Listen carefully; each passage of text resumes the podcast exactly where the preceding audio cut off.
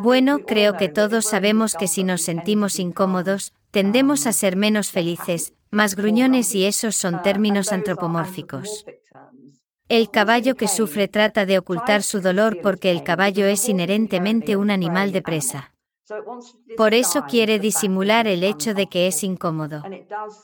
Y lo hace acortando la longitud de su paso, pasando más tiempo con cada extremidad en el suelo, reduciendo el rango de movimiento de la espalda y reduciendo la impulsión y el compromiso del tercio posterior para tratar de minimizar los signos de malestar.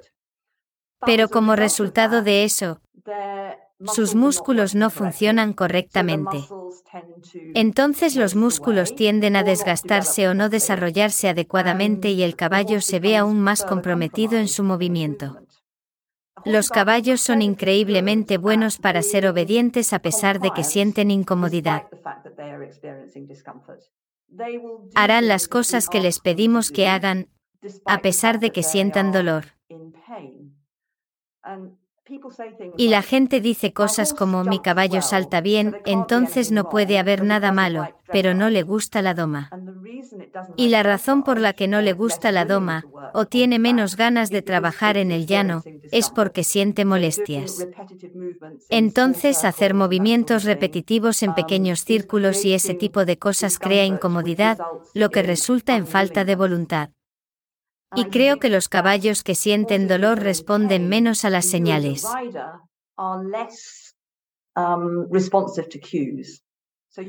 Entonces pones la pierna y no pasa nada. Hay que ser más contundente, más coercitivo. Y esta no es una buena manera de crear una equitación armoniosa. Deberíamos poder utilizar una señal muy ligera y obtener una respuesta. Los caballos son, en muchos aspectos, su peor enemigo porque intentan ocultar su malestar. Pero si esto continúa con el tiempo, simplemente entrarás al establo y el caballo estará menos involucrado contigo.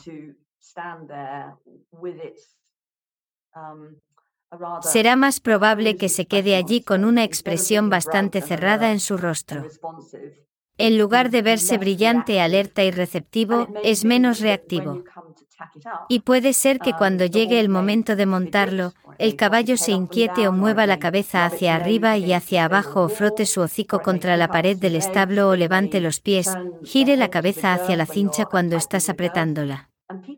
Y la gente piensa que estos son comportamientos normales, pero no los muestran los caballos que no sienten molestias.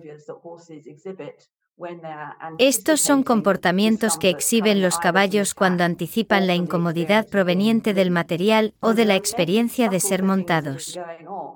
Entonces hay muchas cosas sutiles que suceden mediante las cuales el caballo intenta comunicarse con nosotros y que es incómodo, pero tendemos a no observar estas cosas o no pensar en por qué están sucediendo o simplemente ignorarlas por completo.